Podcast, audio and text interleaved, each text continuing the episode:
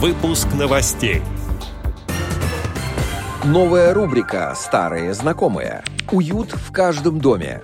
Президент ВОЗ прокомментировал итоги выступления российских спортсменов на Паралимпийских играх в Токио. Далее об этом подробно в студии Алишер Канаев. Здравствуйте. Здравствуйте. 5 сентября завершились Паралимпийские игры в Токио.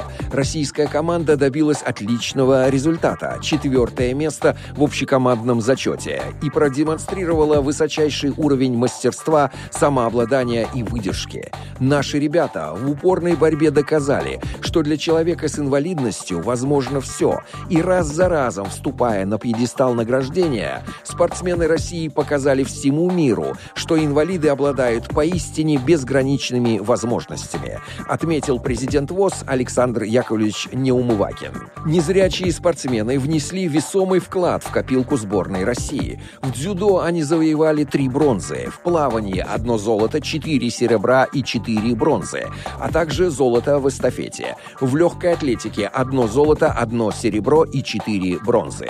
Всего спортсмены с инвалидностью по зрению взяли две золотых медали, пять серебряных и одиннадцать бронзовых сообщает Медиавоз.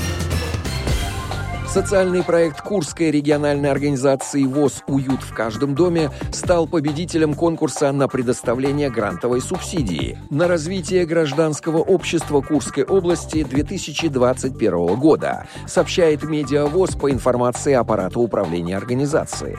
Основная идея проекта «Уют в каждом доме» состоит в формировании у слепых и слабовидящих жителей региона навыков рационального ведения домашнего хозяйства без зрительного контроля с применением современных бытовых приборов. Обучение целевой группы будет организовано на базе Центра реабилитации слепых Курской региональной организации ВОЗ, а также на базе местных организаций ВОЗ в городах Суджа, Обаянь и Дмитриев. Стоит подчеркнуть, что помимо занятий по основной программе, проектом предусмотрено сопровождение участников процесса и членов их семей специалистам-тифлопсихологам.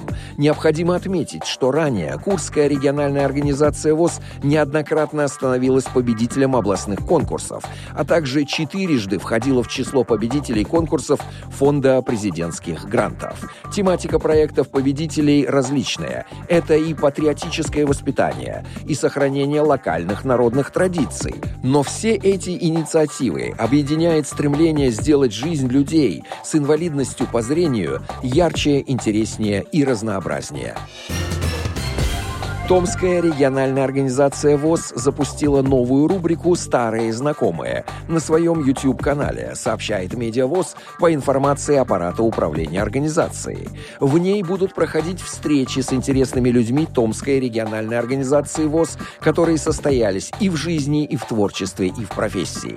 Ознакомиться с YouTube-каналом Томской региональной организации можно, перейдя по ссылке на сайте ВОЗ. Отдел новостей «Радио ВОЗ» приглашает к сотрудничеству региональной организации. Наш адрес новости собака ру. В студии был Алишер Канаев. До встречи на «Радио ВОЗ».